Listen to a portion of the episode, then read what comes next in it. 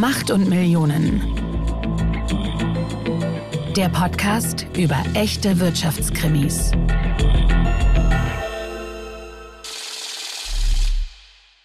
Hallo und willkommen zu einer neuen Folge von Macht und Millionen. Hier sitzen wie immer Solveig Gode. Ich bin leitende Podcast-Redakteurin bei Business Insider und mir gegenüber sitzt wie immer Kajan Öskens, der Chefredakteur von Business Insider. Hallo Kajan. Hallo Solveig.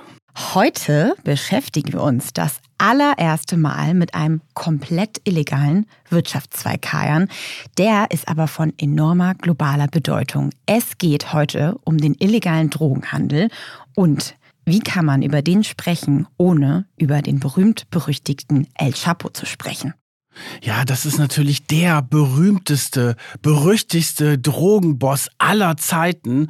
Und äh, es gibt ja momentan auch übrigens eine ganz tolle Netflix-Serie dazu. Bloß da ist mir aufgefallen, und das wollen wir heute anders machen, da waren mir zu viele Tote. Natürlich ist es super brutal, dieser ganze Drogenkampf, um den es heute geht. Aber ich bin bei der Netflix-Serie echt rausgegangen, weil ich dachte, das ist doch Wahnsinn. Einer schießt den anderen tot und das war mir echt zu brutal.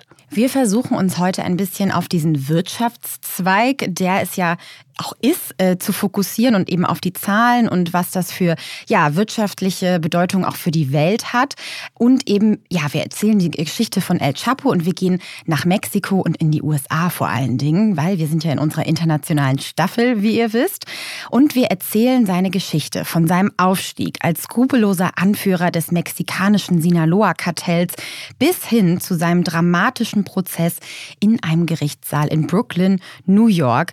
In dieser Podcast Podcast-Folge zeichnen wir nach, wie Joaquín Archivaldo Guzmán Lorea den Drogenschmuggel in die USA zum wichtigsten mexikanischen Wirtschaftszweig ausgebaut hat und wie er zum Staatsfeind Nummer eins der USA wurde. Und als erstes klären wir mal auf, was eigentlich El Chapo bedeutet. Das ist nämlich der Kleine und er ist nur 1,68 Meter groß und in dieser ganzen Drogenwelt, das heißt übrigens Narcos, alle, die mit dem Drogenkriminalität zu tun haben, da in diesem mexikanischen Bereich, die werden Narcos genannt und die geben sich dann auch immer diese Spitznamen und er war El Chapo.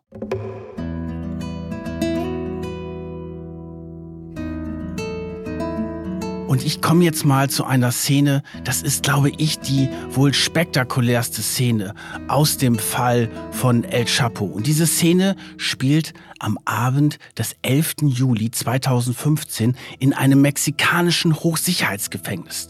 Da sitzt El Chapo ein, seine Zelle wird komplett videoüberwacht, bloß ein kleiner Bereich nicht, seine Duschkabine. Da ist keine Kamera drin. Und abends um 20.52 Uhr verschwindet er in diese Duschkabine. Und er taucht nie wieder auf den Kameras auf. Nämlich dort, in dieser Duschkabine, ist ein 50 Zentimeter mal 50 Zentimeter großes Loch und es ist ein Fluchttunnel. Über Monate angelegt worden. Er steigt dort ein, die Treppe hinunter und unten dann. Also der ganze Fluchttunnel ist belüftet und beleuchtet, wirklich Hightech. Und unten steigt er, das ist wirklich kaum vorstellbar, auf ein Motorrad. Und dieses Motorrad ist auf Schienen gebaut. Und er düst dann in einer Wahnsinnsgeschwindigkeit fast zwei Kilometer auf diesem Motorrad los, auf diesen Schienen. Dann endet dieser Fluchttunnel. Er steigt nach oben, hoch wieder die Treppe. Und das ist ein Nachbargrundstück von dem Gefängnis. Und damit gelingt ihm die wohl spektakulärste Flucht, die es jemals gegeben hat. Wir können gleich vorwegnehmen, das ist die zweite Flucht, die El Chapo sogar aus dem Gefängnis schafft. Also dieser Mann wird mehrfach verhaftet, sowohl von den mexikanischen und den amerikanischen Strafverfolgungsbehörden. Da hält er sie in Atem. Und ja, es ist diese Geschichte von einem Mann, der mit seiner Skrupellosigkeit eigentlich eine ganze Nation in diesem Drogenkrieg in Atem gehalten hat. Womit geht das aber alles los? Vielleicht gehen wir mal zurück in seiner Biografie. El Chapo hat einen sehr langen Namen. Also er heißt Joaquín Archivaldo Guzmán Loera, wird geboren in La Tuna, das ist in Sinaloa, diesem mexikanischen Bundesstaat, nach dem später auch sein Kartell benannt wird. Man weiß nicht ganz genau, an welchem Tag er geboren ist. Es gibt zwei Daten, die da kursieren. Es ist einmal der 25. Dezember 1954 oder der 4. April 1957. 50. Man weiß also nicht ganz genau, wie alt er jetzt ist. Und er wächst als Sohn eines Viehzüchters auf. Und das ist nämlich ganz interessant. Sinaloa, das kannte ich jetzt vorher auch nicht so. Das ist so eine Bergregion in Mexiko und das ist eine unglaublich verarmte Region, wo quasi der Staat, die staatlichen Behörden, die Polizei und so weiter, die spielen da überhaupt gar keine Rolle. Das spielt sich alles in den Bergen ab und die Armut war auch sehr groß in der Familie von El Chapo. Also man muss sich das vorstellen, da gibt es jetzt nicht immer sauberes Trinkwasser und die leben da wirklich auch in Hütten. Die Familien sind dort in der Landwirtschaft tätig, so wie bei uns, aber natürlich mit einem anderen Anbau von landwirtschaftlichen Produkten. Da ist es ganz normal gewesen damals, dass du halt Marihuana oder Opium angebaut hast, so wie bei uns Weizen oder Mais, weil das war sozusagen die, ja, die Haupterwerbsquelle von denen und auch der Vater, der ja Viehzüchter war, hat hauptsächlich von dem Anbau von Marihuana und Schlafmohn gelebt. Genau, Schlafmohn, das ist dann der Stoff für die Opioide, das dann für Heroin verwendet wird. Und äh, das wird eben in dieser Region hauptsächlich angebaut, genauso wie Marihuana, hast du schon gesagt. Und die ganze Familie von El Chapo hat von diesem Anbau gelebt. Er war der älteste von sieben Kindern. Du hast schon gesagt, die sind da eher in Armut aufgewachsen. Er hat auch keine Schulbildung erhalten, nur ungefähr bis zur dritten Klasse. Das finde ich übrigens Wahnsinn. Ne? Wenn du dir überlegst, wir werden ja später erzählen, dass er quasi ein Riesenunternehmen Unternehmen geleitet hat und dann natürlich auch äh, gewisse Fertigkeiten hatte, aber der kommt bildungsmäßig wirklich von Null. Er hat auch erst später lesen und schreiben gelernt, ja, da gehen wir später nochmal drauf. Und unter diesem Vater, unter dem er aufwächst, leiden die Kinder, weil der Vater ist auch sehr gewalttätig. Das ist da an der Tagesordnung. Und die Kinder werden da auch schon sehr früh in die Arbeit mit einbezogen. Sie müssen da auf den Feldern mitarbeiten. Und er hat dann auch sehr früh seinen Vater begleitet, wenn der zum Beispiel in die Stadt gefahren ist, um die Ware dann auch zu verkaufen. Da hat er das dann auch gelernt, wie das so abläuft. Und in der Stadt wird dann aus dieser Rohware werden dann quasi die Drogen produziert. Ich glaube, das müssen wir uns auch mal vorstellen, dass das halt so eine Normalität war. Dieser, wir sagen jetzt immer, oh, die illegalen Drogen wurden da angebaut, aber das war halt deren Haupterwerbsquelle und das war auch ganz normal in dieser Zeit in den 60er, 70er und 80er Jahren, dass man dort diese Produkte dort angebaut hat, weil es gab natürlich auch eine Nachfrage danach, insbesondere in den USA. Also er wächst in diesem Milieu auf. Und dieses Milieu ist halt, muss man auch sagen, natürlich, weil da die staatlichen Organe eigentlich fehlen, sehr, sehr gewalttätig. Und da geht es von Anfang an darum, wer verdrängt wen. Und er baut dann mit, als Teenager, mit 13 oder 14, baut er dann auch sein eigenes Cannabisfeld, hat er dann schon, und baut dort Marihuana an und verkauft das so, wie er es von seinem Vater gelernt hat. Also eine Karriere, wie es heute auch bei Bauern ist, in Deutschland, die von ihren Eltern lernen, in welche Produkte sie reingehen. Also das ist jetzt nicht so, dass man dort in Mexiko gedacht hat, oh Gott, das ist ja jetzt schrecklich, die äh, produzieren jetzt ja Drogen, sondern das war an der Tagesordnung. Jetzt haben wir schon gesagt, er ist relativ klein. Vielleicht beschreiben wir einfach mal, wie er aussieht. Also, El Chapo, der Kleine, relativ gedrungen von seiner Körperform, hat diese ja, typischen dunklen, schwarzen Haare, die er eine Zeit lang sehr lang getragen hat und dazu einen markanten schwarzen Schnurrbart, aber auch diese dichten schwarzen Augenbrauen. Mittlerweile trägt er den Schnauzer aber nicht mehr und die Haare zeitweise auch kurz geschoren. Da sieht er dann teilweise auch wirklich ganz anders aus. Und es gibt auch interessante Videos mit ihm, wo er so ganz bunte Hemden trägt. Das fand ich auch interessant.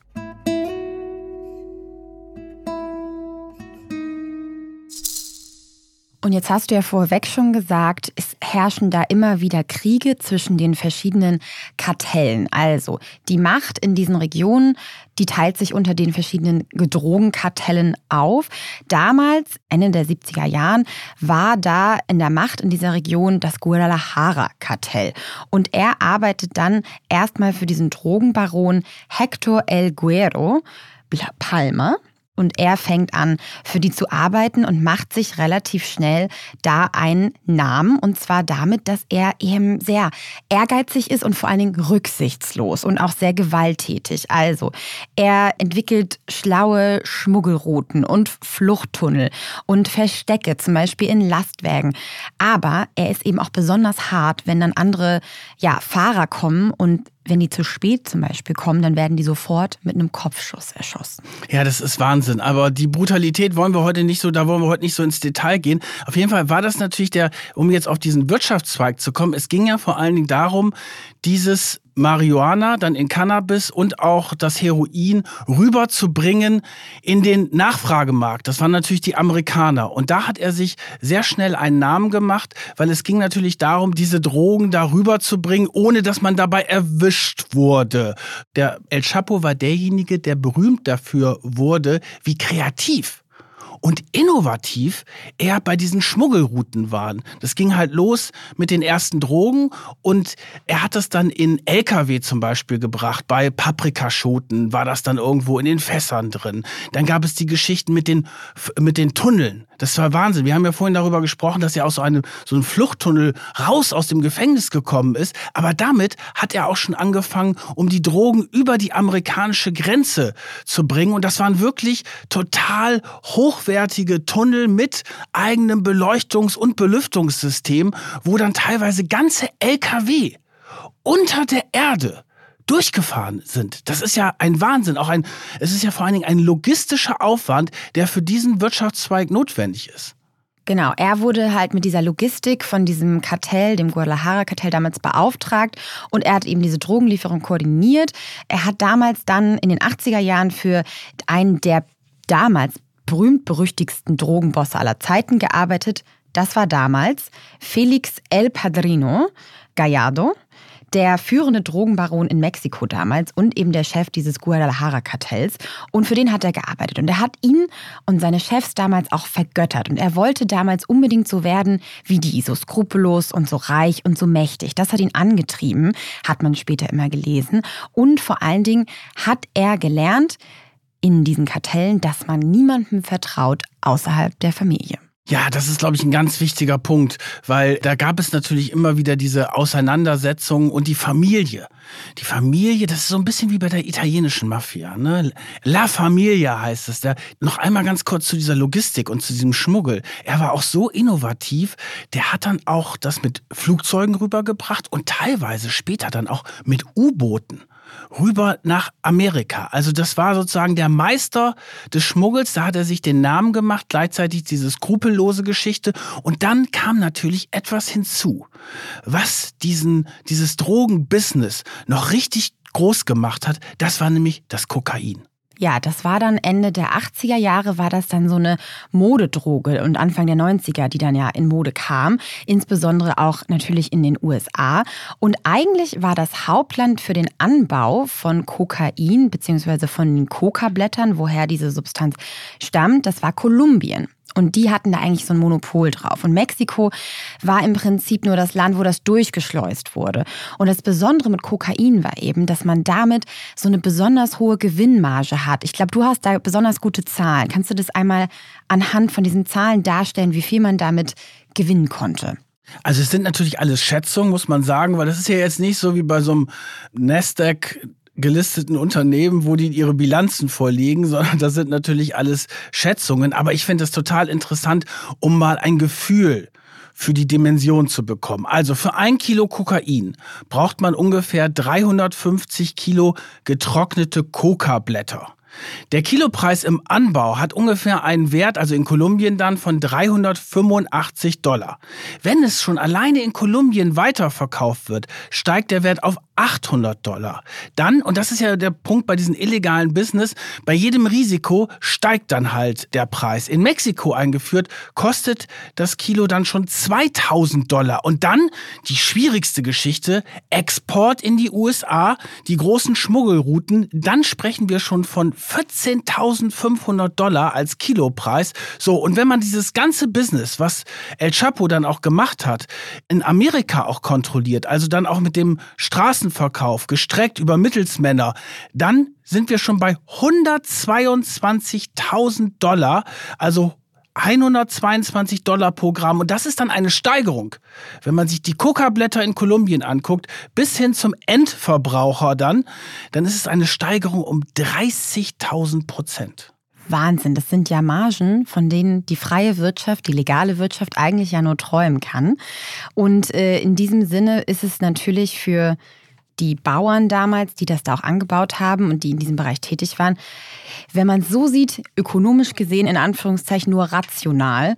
In Sinaloa gab es ja auch kaum was anderes, außer diesen Drogenanbau. Da hat ja quasi die ganze Region davon gelebt, weil es natürlich auch sonst eine große Armut gegeben hat. Aber diese unglaublichen Gewinnmargen, die haben natürlich dafür gesorgt, dass viele Leute angezogen wird. Ist natürlich auch riskant, logisch. Du riskierst dein Leben, du kannst im Gefängnis landen. Das ist ja bei allen Verbrechern so. Aber hier ist es so, wenn du, und das ist natürlich bei El Chapo ein Wahnsinnsfall, wenn du dann aufsteigst, dann profitierst du ja vor allen Dingen von dieser ganzen Kette von dieser Kette von Kolumbien bis in die USA mit den Logistikgeschichten und bei jedem einzelnen Schritt hast du die Gewinne, die du da einsacken kannst. Wir wollen übrigens jetzt hier kein positives Beispiel machen, sagt dem Motto, das ist ja nochmal ein Business, wo man einsteigen könnte. Nein, auf keinen Fall. Das ist illegal. Drogen sind zu verteufeln. Das müssen wir einfach nochmal ganz klar sagen. Aber wir wollen euch zeigen, warum eigentlich so viele Kriminelle davon angezogen werden und wie dieses Business dann auch aufgezogen wird. Das ist jetzt alles Anfang der 90er Jahre und eben weil diese Gewinne in diesem Bereich so hoch sind und es natürlich aber auch so riskant ist, explodieren jetzt diese Kartellkriege untereinander Anfang der 90er Jahre in Mexiko, weil eben immer mehr versucht wird, von diesem Profit aus Kolumbien auch abzugreifen. Und die USA hat natürlich auch gemerkt, okay, da kommen immer mehr Drogen, immer mehr Kokain, vor allen Dingen aus Kolumbien. Deswegen verlagern sie sich mit ihrem War on Drugs, wie das dort genannt wird, also dem Krieg gegen die Drogen, verlagert die USA hauptsächlich eben ihre Drogenfahndung nach Kolumbien. Und damit ist quasi der Weg freier für Mexiko, dort auch Kokain anzubauen. So, und jetzt sind die Amerikaner mit ihrer Anti-Drogen-Behörde, DEA heißt sie übrigens, die sind erst in Kolumbien aktiv, dann später in Mexiko natürlich, da kommen wir nochmal drauf. Aber durch diese riesen Gewinnmargen gibt es diese brutalen Kämpfe und El Chapo gründet dann ja das Sinaloa-Kartell, was quasi so eine Nachfolgegeschichte vom Guadalajara-Kartell ist. Aber es gibt natürlich auch noch andere Gruppen, die dort rivalisieren und und das Ganze wird ja nur möglich, weil El Padrino verhaftet wird, der ah. bisher mächtigste Boss. So, El Padrino ist im Gefängnis, Guadalajara-Kartell ist am Ende. Sinaloa-Kartell aufsteigend, aber die anderen Kartelle kämpfen gegen an. So, und man muss sich jetzt auch vorstellen, der El Chapo ist ja jetzt schon seit Jahren im kriminellen Bereich tätig. Aber der ist das erste Mal, kommt er ins Visier der Polizei und der Drogenfahndung erst im Jahre 1993. Da ist er dann schon Mitte 30, weil er ist natürlich so schlau, immer im Hintergrund zu bleiben und für die schmutzigen Geschichten natürlich seine Leute vorzuschicken. So, es gibt jetzt diese heftigen Auseinandersetzungen zwischen den Drogenkartellen und dann kommt es im Jahre 1993 zu einer unglaublichen Schießerei an einem Flughafen in Mexiko. Da stirbt übrigens auch ein hoher Geistlicher, ein Erzbischof und dem El Chapo gelingt die Flucht nach Guatemala. Dort taucht er unter erstmal, aber nicht lange. Er wird in Guatemala verhaftet und wird dann nach Mexiko ausgeliefert. Dort wird ihm dann der Prozess gemacht und er wird zu 20 Jahren Haft verurteilt. Im Jahr 1993 kommt er dann also ins Gefängnis das erste Mal. Aber das ist für ihn eigentlich gar nicht so schlimm, weil sein Leben im Knast geht eigentlich relativ luxuriös weiter.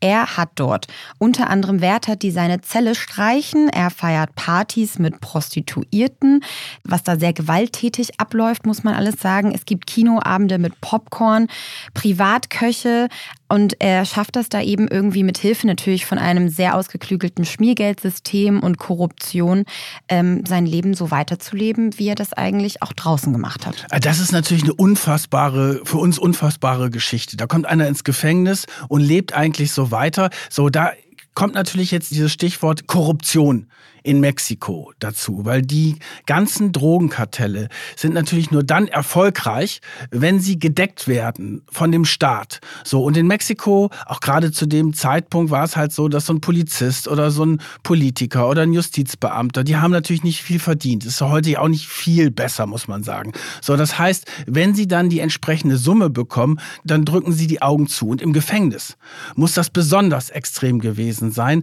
Da hat er die halt alle bestochen. So und dann war natürlich auch die Angst vor El Chapo da, weil er so einen berüchtigten Ruf hatte und alle gesagt haben, oh Gott, der ist so knallhart, mit dem lege ich mich lieber nicht an. Und das ist auch der Grund, warum er im Gefängnis quasi so leben konnte wie draußen. Da wurden den Wärtern oder den Beamten, egal wer da letztendlich bedroht wurde, denen wurden dann zum Beispiel die Adressen ihrer Familienangehörigen vorgezeigt und gesagt, ja gut, wenn du hier nicht machst, was ich will, dann ja, töten wir halt deine Familie. So, und er ist von 1993 bis 2001, sitzt er eigentlich hinter Gittern, führt aber jetzt erstmal wirklich ein Leben in Saus und Braus, hat dann auch seine eigenen Köche, die ihm dann die Gerichte zubereiten, die er gerne haben möchte. Und gleichzeitig im Gefängnis baut er, und das ist natürlich auch ein Wahnsinn, baut er sein Imperium, sein Drogenimperium immer weiter aus. Und das macht er im Prinzip wie ein CEO eines äh, vergleichsweise normalen Unternehmens und versucht, die Businessprinzipien auch auf diesen Drogenhandel anzuwenden und eben Strukturen aufzubauen. Er holt sich Anwälte, die ihre Leute schmieren. Er holt sich eine Privatarmee für seinen Schutz und die ja Überfälle auf andere Kartelle übernehmen.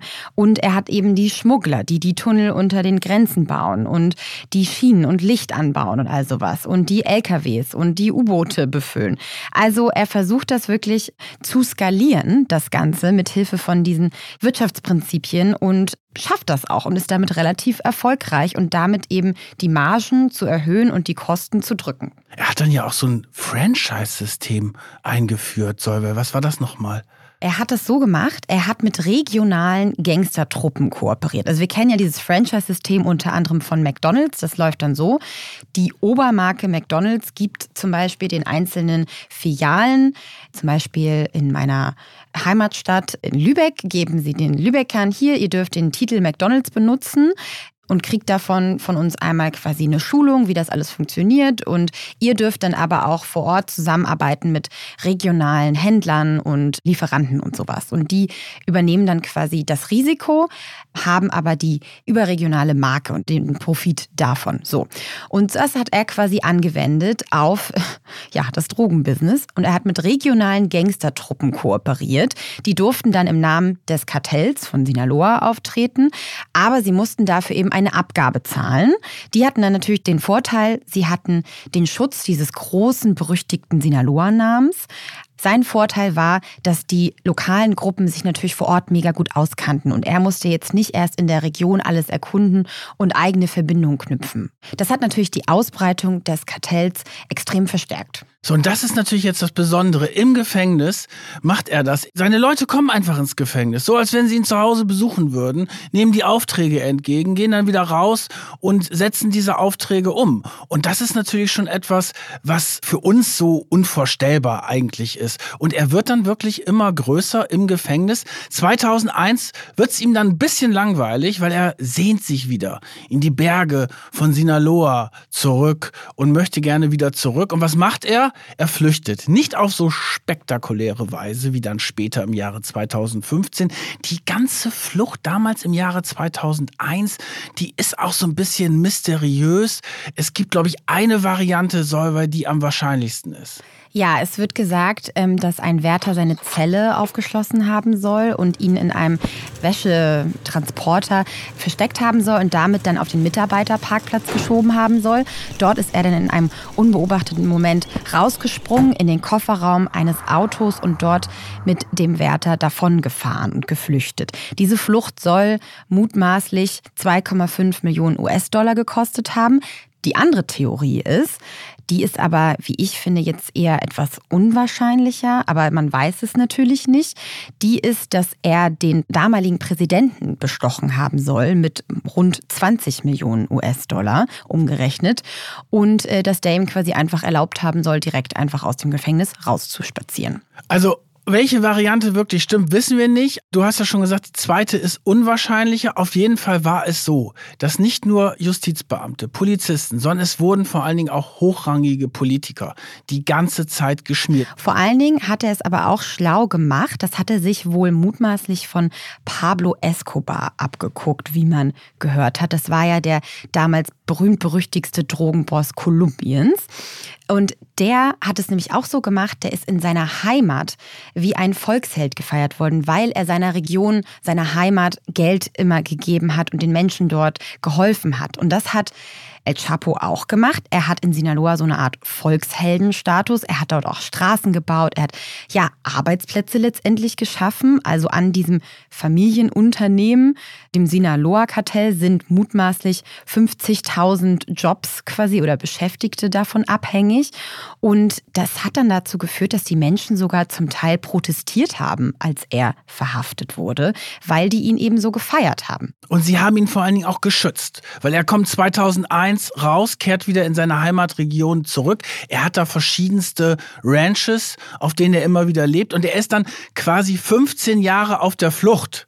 Aber von Flucht kann man da eigentlich kaum sprechen, weil er sich dort in den Bergen aufgehalten hat und die mexikanische Regierung und auch die DEA erst viel später eigentlich richtig gegen ihn angekämpft haben und ihn attackiert haben. Also er konnte da in den Bergen relativ unbehelligt leben, auch weil die Leute dort ihn nicht verraten haben. Weil natürlich wurde schon nach ihm gefahndet, aber die haben halt gesagt, okay, der macht hier total viel für uns, der baut die Straßen, die Krankenhäuser, der hilft uns, auch seiner Familie hat er natürlich enorm geholfen, aber wir müssen jetzt aufpassen, dass wir hier nicht zum Robin Hood erklären, weil das ist ja natürlich Nein, auf keinen Fall. Das war natürlich auch die Masche. Weil wenn du die Bevölkerung dort vor Ort, die eh nicht so viel hat, auf deiner Seite hast, dann kannst du natürlich unbehelligt leben. Und es gibt eine Situation, die ereignete sich dann im November 2007. Die zeigt so ein bisschen, wie er damals agiert hat. Und zwar war das ein Restaurant in einer etwas größeren Stadt. Und die Leute saßen da, haben zu Abend gegessen und plötzlich kamen einige von El Chapos Leuten an und haben gesagt, pass mal auf. Das ist jetzt ein besonderer Restaurantabend für euch. Es kommt jetzt gleich jemand und ihr legt alle Handys weg, ihr macht hier keine Fotos, ihr könnt weiter essen, der große Meister quasi setzt sich dazu, der will ein bisschen Spaß haben, ihr müsst auch keine Angst haben und vor allen Dingen, eure Rechnung für den ganzen Abend werden bezahlt. Und da waren sie natürlich schon alle so ein bisschen, oh Gott, oh Gott, was passiert denn jetzt hier? Und kurz danach erschien El Chapo und er ging dann wirklich teilweise von Tisch zu Tisch. Ne, er war damals auf der Flucht, nicht zu vergessen. Er ging da von Tisch zu Tisch, begrüßte die Leute, scherzte mit dem oder dem und die feierten ihn quasi. Einige hatten, glaube ich, auch ein bisschen Angst. Und äh, er hat dann ein paar Stunden dort in dem Restaurant verbracht, ist dann wieder abgedüst und in der Tat, die Rechnung von allen Gästen wurde dann bezahlt.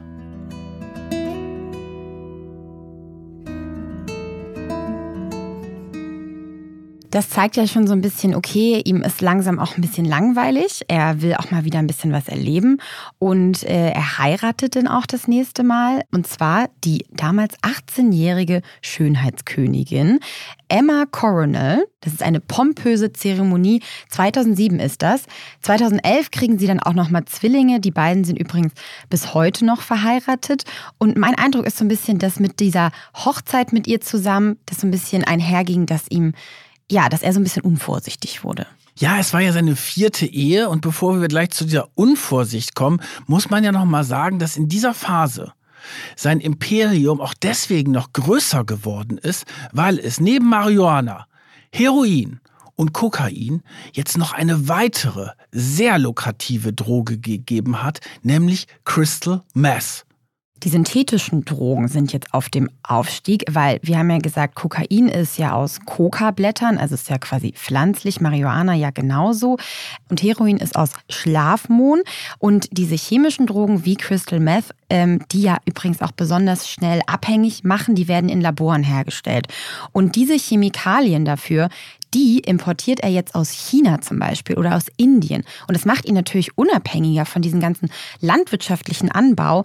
Und er kann diesen, diese Drogenlabore dann in Mexiko ungestört quasi aufbauen. Er wird jetzt zu einem Global Player im Drogenbusiness, weil bisher ging es ja vor allen Dingen Richtung Amerika und mit den synthetischen Drogen geht er jetzt auch verstärkt in andere Regionen, andere Nachfragemärkte, auch nach Europa. Also er baut ein globales Business auf, wird immer mächtiger. Nichtsdestotrotz gehen natürlich diese ganzen Kartellkämpfe in Mexiko die ganze Zeit weiter. Die mexikanische Regierung rüstet auf im Kampf gegen die Drogen. An der Seite stehen die Amerikaner mit der Antidrogenbehörde DEA. Das ist ein richtiger Krieg. Die rüsten nämlich auf, weil der Drogenkonsum weltweit einfach immer weiter steigt. Also die Kokainproduktion in Kolumbien hatte im Jahr 2017 zum Beispiel ein neues Rekordhoch. Die Heroinproduktion in Mexiko wuchs um fast 40 Prozent und auch die Absatzzahlen anderer Drogen wie Crystal Meth stiegen immer weiter. Und in Hochzeiten hatte El Chapo täglich 10 bis 15 Flugzeuge, die die Grenze überflogen haben, randvoll mit Kokain. Dadurch ist übrigens auch sein zweiter Spitzname Spitzname entstanden. El Rapido, der Schnelle. Ah, El Rapido, der Schnelle. Ja, okay, das äh, kann man verstehen. Und in den USA kostet ja äh, das total viel Geld, dieser Kampf gegen die Drogen. Es ist eine Zahl von 58 Milliarden Dollar pro Jahr. Davon ist die Rede. Und da seht ihr mal, was das alles für Dimensionen hat. Also, weil die natürlich aufgerüstet haben, ihre Einheiten da reingeschickt haben. Und jetzt wollten sie, jetzt wollten sie wirklich El Chapo schnappen und haben gemerkt, okay, der taucht immer wieder auf in irgendwelchen Restaurants und Clubs und so weiter, verlässt diesen geschützten Raum der Ranches in den Bergen von Sinaloa und wird unvorsichtiger. Im Februar 2014 wird El Chapo bei einer Razzia in der Morgendämmerung in einer Wohnanlage am Meer in Sinaloa festgenommen. Das ist das erste Mal, dass keine Schüsse fallen bei einer Verhaftung. Es ist eigentlich relativ ruhig. Und er kommt dann das zweite Mal ins Gefängnis in Mexiko. Und es ist das härteste Gefängnis in Mexiko mit der höchsten Sicherheitsstufe. Und dann überlegt er sich aber wieder etwas. Schon bei seiner Verhaftung ist für ihn klar, er will da raus. Und in Mexiko hat er natürlich den Vorteil, dass er anders als jetzt später in Amerika natürlich diese ganzen Wärter und das System äh, bestechen kann. Und ja, diese Vorbereitung für diesen spektakulären Fluchtversuch, über den ich am Anfang berichtet habe, der läuft jetzt wirklich über Monate. Und da stellt sich natürlich auch die Frage, wie konnte das sein? Ne, Hochsicherheitstrakt, Videoüberwachung, eine Duschkabine, die, wo die Kamera nicht drauf ist. Und da wird ein Loch gebohrt. Woher wussten die eigentlich genau, in welcher Zelle es ist? Es wird vermutet, dass es einen GPS-Sender gab, der reingeschmuggelt wurde, übrigens vermutlich über seine Frau. Und da konnten sie ihn lokalisieren. Und dann haben die wirklich Wochen und Monate gebuddelt, haben diesen Fluchttunnel sich überlegt, mussten ja auch überlegen, wo ist das Nachbargrundstück mit dem Haus, wo er dann wieder raus kann. Und was ich auch irre finde, ist halt, die kannten sich natürlich aus mit den Tunnelsystemen, weil sie damit auch diese Schmuggelrouten gemacht haben, aber ein Motorrad auf Schienen zu bauen, auf das er dann steigt, ist klar, das geht natürlich ratzfatz, weil es war dann so, als er geflüchtet ist, wurden erst nach 20 Minuten Alarm geschlagen. Also man geht davon aus, dass er bestimmte Wärter geschmiert hat, die dann einfach den Alarm verzögert haben, weil nach 20 Minuten war er schon bereits aus dem Gefängnis raus. Und später stellte sich dann heraus, dass sehr viele Justizangestellte involviert waren. Ich glaube, die Zahl von über 70 Justizangestellte wurden dann wegen der Flucht angeklagt. Also er entkommt auf spektakuläre Art und Weise und jetzt ist er erstmal sechs Monate lang auf der Flucht. Man hat keine Ahnung, wo er ist.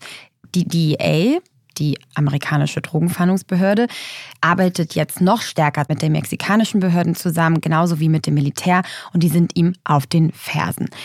Aber auf seiner Flucht hat El Chapo noch einen anderen Plan. Er überlegt sich, hm, irgendwie würde ich gerne mein Leben verfilmen lassen. Und er nimmt Kontakt auf zu einer spanischsprachigen Schauspielerin. Kate del Castillo. Kannte ich vorher nicht, gilt aber so als die Jennifer Aniston des spanischsprachigen Raumes. Also ein Superstar in Lateinamerika. Und er hat sie wohl vergöttert. Hat ihr wohl auch schon immer mal wieder Nachrichten geschickt. Sie hatte wohl irgendwann mal einen Tweet abgegeben, wo sie sich auch relativ positiv über ihn geäußert hatte. Da müssen wir vielleicht auch noch mal dazu sagen, er hat natürlich diesen Mythos, diese Legende. Es gibt einen Kult um ihn auch herum, weil er war derjenige, der quasi den Kampf mit den Amerikanern gewagt hatte. Und äh, natürlich hat er sehr viel Leid und Krieg und Tod über Mexiko gebracht, aber es gab eine große Anhängerschaft von ihm. Es gibt ja auch Lieder von ihm. Und ich habe jetzt übrigens äh, letzte Woche gelesen, der berühmte Künstler Damien Hirst, der hat einen seiner Hunde nach El Chapo benannt. Lass uns doch mal kurz in einen so einen Song, die heißen ja Narco Corridos, reinhören.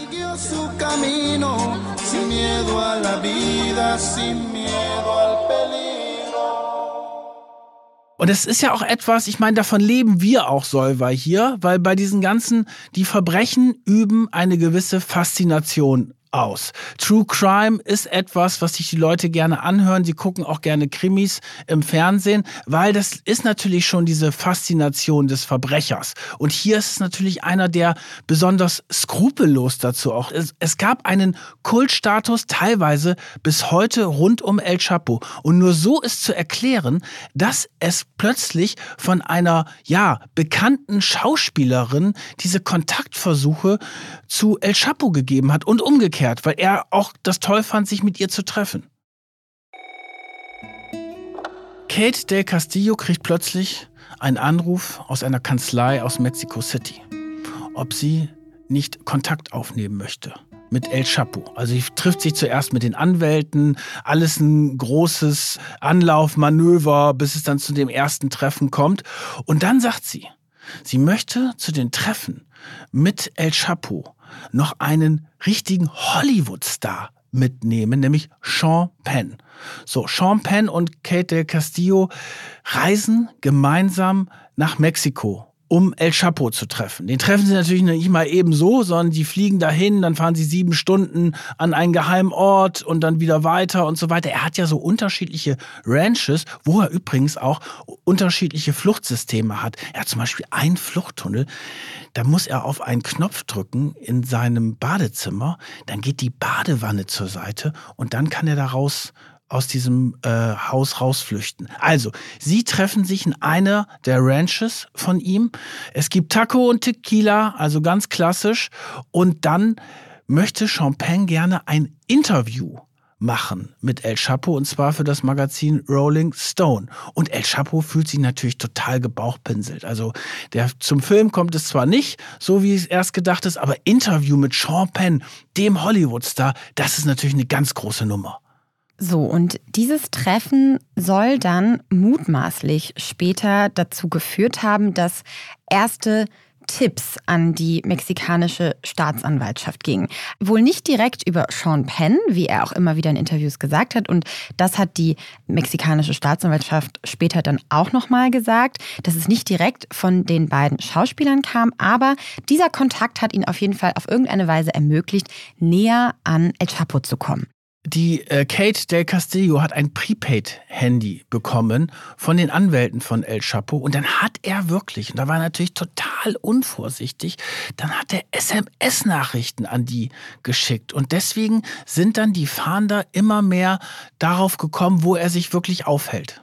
So, und jetzt kommen die ihm immer näher. Und es ist jetzt der 8. Januar 2016. Und dort nehmen mexikanische Marines Guzman das erste Mal mit Hilfe der US Marshals und Agenten der DEA nach sechs Monaten auf der Flucht fest. Es ist früh morgens und sie planen ihm diese Razzia auf sein Haus in Los Mochis in Sinaloa.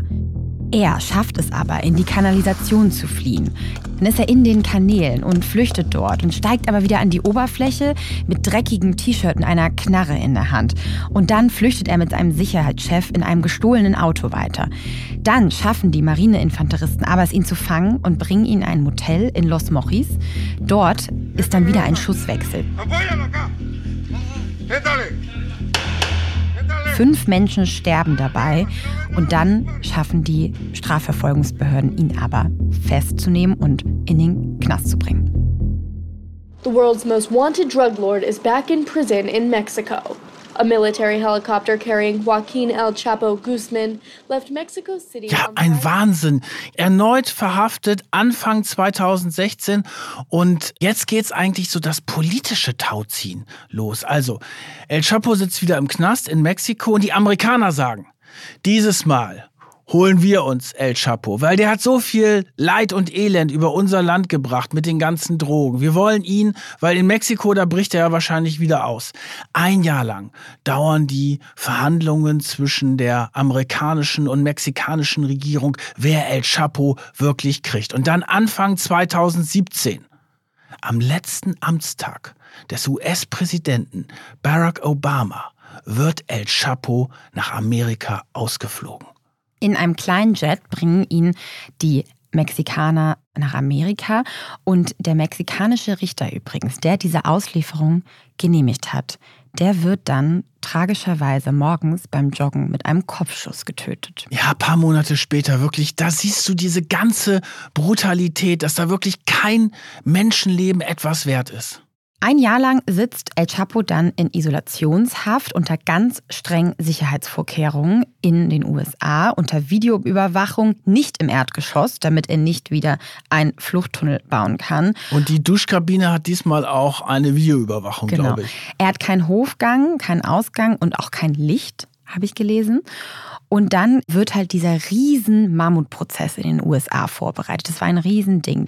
2018 sollte das losgehen. Und in den USA ist es ja so, dass dort eine Jury ausgewählt wird, die entscheiden soll. Also mehrere Menschen, die quasi unparteiisch und unvoreingenommen entscheiden sollen. Also ich möchte nicht in der Jury im El Chapo-Prozess sitzen. Das wollten ganz viele andere auch nicht. Die Geschworenen hatten sehr, sehr viel Angst. Und da wurden mehrere Geschworene mehrmals ausgetauscht und deren Namen wurden am Ende geheim gehalten und anonym, damit eben die nicht fürchten mussten, von den ja, Angehörigen von El Chapo bedroht zu werden. Und New York war Anfang November 2018 bei Prozessbeginn wirklich im Ausnahmezustand. Helikopter kreisten über die City, da waren Soldaten mit Sturmgewehren und Spürhunden. Das ganze Programm wurde aufgefahren, weil El Chapo nach Osama bin Laden der größte Staatsfeind der USA war, weil er halt das Land mit diesen Drogen überschwemmt hat. Da war er sozusagen das personifizierte Böse. Vielleicht müssen wir noch einmal kurz erklären, in den USA ist es so, dass insbesondere im letzten Jahrzehnt die Opioidkrise überhand genommen haben. Also es sind sehr, sehr viele Menschen süchtig geworden von Opioiden. Also man hat pro Jahr ungefähr 100.000 Menschen, die an den Drogen sterben. Das ist natürlich fast schon eine Epidemie an Menschen, die da wirklich ja verrecken jeden Tag aufs Schlimmste. So, und dann die Anklage. Ne? Das hat natürlich lange gedauert, um das alles zusammenzuzimmern. Und äh, die Anklage hatte übrigens 300.000 Seiten. Was wurde ihm da konkret vorgeworfen? Ihm wurden da 26 Verstöße im Zusammenhang mit Drogen und Mord vorgeworfen. Also der Schmuggel von mindestens 200 Tonnen Kokain in die USA und unter anderem 33 Morde, aber auch der illegale Waffengebrauch und Handel. So, und die Verteidigung, die, die konnten natürlich nicht sagen, dass äh, er hat damit nichts zu tun, das ist schon klar, aber sie haben das alles so ein bisschen runtergedimmt, so nach dem Motto, er war jetzt nicht der große Boss, sondern quasi eher so im mittleren Management. Er hat auch auf tätig. nicht schuldig plädiert. Er hat auf nicht schuldig plädiert, aber er war nicht derjenige, der dafür verantwortlich war. So haben es die Verteidiger dargestellt. Aber die Beweise waren natürlich erdrückend. Das haben dann auch äh, diverse Zeugen natürlich ausgesagt. Und als er verhaftet und nach Amerika gebracht wurde, war relativ klar, wie dieser Prozess ausgehen wird. Es gab dann auch Videos und Überwachungstapes und es gab auch Aufnahmen von heimlichen Überwachungen seines Telefons und anderen Zeugen. Also die Beweislage war da wirklich erdrückend. El Chapos Anwälte haben es versucht, auf die politischen Akteure in Mexiko auch abzuwälzen und gesagt, er hatte die halt geschmiert und dass die Verantwortung läge dann tatsächlich bei der mexikanischen Politik. Am 12. Februar 2019 fällt dann das Urteil gegen El Chapo. Er erhält eine lebenslange Haft plus 30 Jahre nochmal. In allen zehn Anklagepunkten wird er schuldig gesprochen nach diesem elfwöchigen Mammutprozess. Es gab 50 Zeugen in der Anklage und er muss insgesamt nochmal 12,6 Milliarden Dollar Strafe zahlen. Die Pressekonferenz, die dann danach nach dieser Urteilsverkündung durchgeführt wird, ist für die USA so eine Art Siegesbekundung. Da zeigen wir euch auch noch mal einen kleinen Ausschnitt von. This sentence is significant and it is well deserved.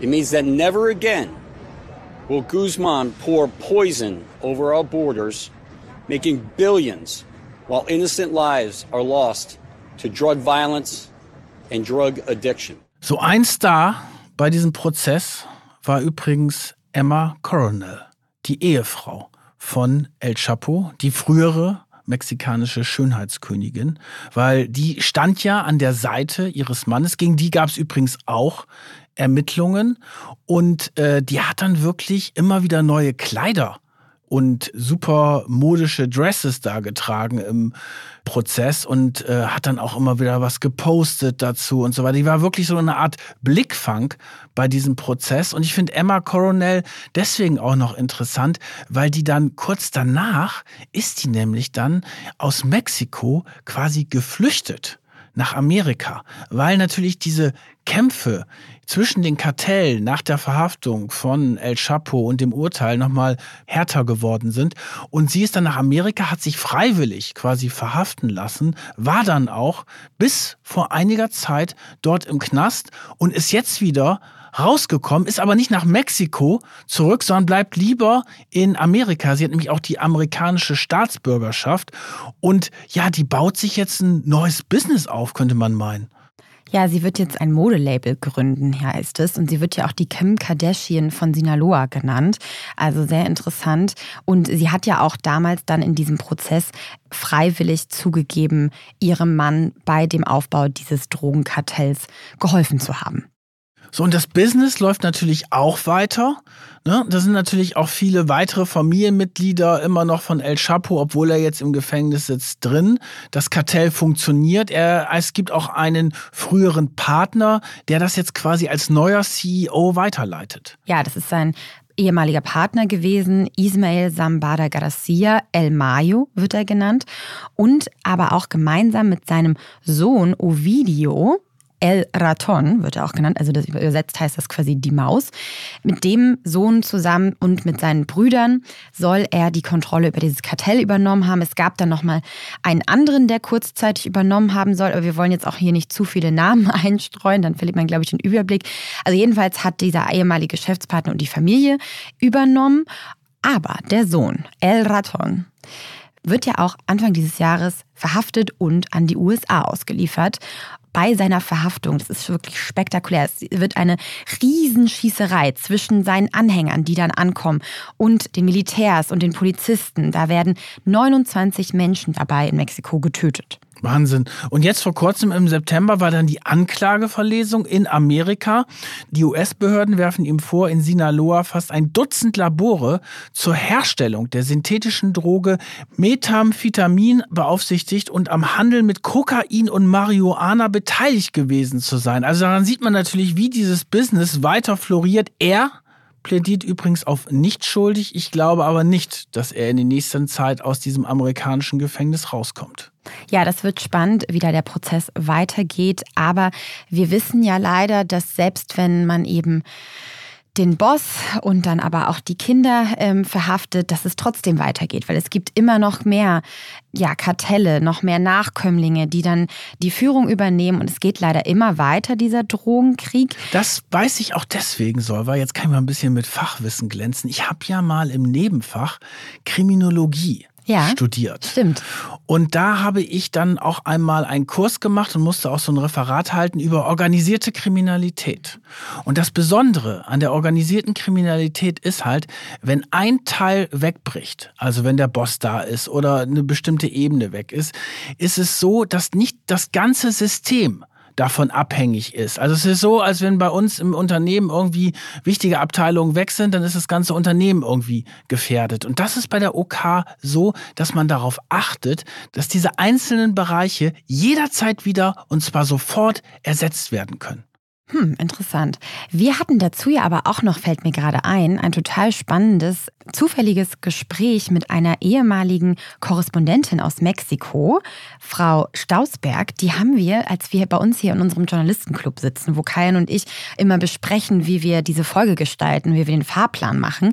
Da kam diese Frau auf einmal und sprach uns an und sagte so, darf ich Sie kurz stören? Ich, ähm, ich habe lange Jahre in Mexiko als Korrespondentin gearbeitet und habe eben über genau diese Themen berichtet. Und dann haben wir ganz lange mit ihr noch dazu gesprochen. Und diese Dame, die wirklich von, ich glaube, 84 war das, bis Mitte der 90er Jahre dort gearbeitet hat als Korrespondentin, als journalistische Korrespondentin, hat eben erzählt, dass das damals auch schon echt ein Riesenproblem war mit dem Kampf gegen die Drogen und dass heute dieser Krieg gegen die Drogen aber eigentlich bereits verloren ist, dass dieses Land eigentlich fast gar keine Chance mehr hat, ja, da wieder rauszukommen. Ja, das finde ich ja auch krass. Ne? Wir haben ja vorhin darüber gesprochen, wie viele Milliarden ja die mexikanische Regierung, aber auch die Amerikaner in die Hand nehmen. Und ja, dann werden Leute wieder verhaftet, dann werden auch Bandenmitglieder getötet, es werden Drogen immer wieder beschlagnahmt, aber es kommen halt auch sehr viele Drogen durch. Es ist ja die Rede davon, dass in Mexiko es fast 100 Morde am Tag im Zusammenhang mit dem Drogengeschäft gibt. Also wirklich eine unvorstellbare Zahl. Und dieser Drogenkrieg, der geht halt mit oder ohne El Chapo heute unvermindert fort. Da muss man natürlich auch die restliche Welt in die Verantwortung nehmen dafür, weil wir haben jetzt natürlich sehr viel über den Anbau, über die Verkäufer, über die Schmuggler gesprochen, aber das Ganze geht natürlich alles nicht ohne die Konsumenten und die Abnehmer. Und das ist ja so, dass der Drogenkonsum weltweit extrem gestiegen ist, insbesondere in den letzten 25 Jahren. Laut einem UN-Bericht aus diesem Sommer von 2023 nehmen weltweit 296 Millionen Menschen Drogen und diese Zahl ist binnen eines Jahrzehnts um fast ein Viertel gestiegen, also allein in den letzten zehn Jahren. Das ist wirklich krass und die Drogentoten steigen natürlich auch. Wir haben vorhin die Opioidkrise in den USA zum Beispiel angesprochen. Das ist natürlich, sobald die Globalisierung diese Welt nochmal ähm, weiter ergriffen hat, ist, sind die Drogen natürlich auch immer noch weitergekommen. Ja, und das sieht man ja auch in dem Unternehmen quasi von El Chapo, wie es immer weitere neue Drogen gibt, gerade die synthetischen Drogen. Und das wird weitergehen. Ne? Die Welt wird weiter Drogen nehmen. Der Konsum wird meiner Meinung nach auch steigen. Und es spielt sich halt alles in diesem illegalen Bereich ab. Und da sind natürlich diese Gewinnmargen da. Und das zieht halt Leute an. Und deswegen glaube ich, dass wir in diesem ganzen Kampf gegen die Drogen natürlich äh, noch viele, viele schlimme Nachrichten hören müssen. Ja, wir haben für diese Folge, glaube ich, einfach kein schönes Ende. Doch, ein gutes Ende gibt es. El Chapo, glaube ich, kommt nicht mehr aus dem amerikanischen Knast raus. Glaubst du? Ja. Es gab ja schon wieder Spekulationen, Nein, ob er diesmal- nicht seine nächste Flucht Nein, plant. nein, diesmal schafft er es nicht. Davon bin ich hundertprozentig überzeugt. Hoffen wir das? Ja, es tut uns leid, dass wir euch aus dieser Folge nicht mit einem guten Outlook entlassen können. Aber es hat mir sehr viel Spaß gemacht, trotzdem diese Folge mit dir aufzubereiten. Ich habe sehr viel gelernt über ein Business, über das ich noch nicht sehr viel wusste. Genau, und die wichtigste Erkenntnis ist ganz zum Schluss, keine Drogen. Ganz genau. Wir hoffen, es hat euch gefallen und dann bis zum nächsten Mal. Tschüss. Macht und Millionen. Eine Produktion von Business Insider. Redaktion Solveig Gode und Kajan Öskens.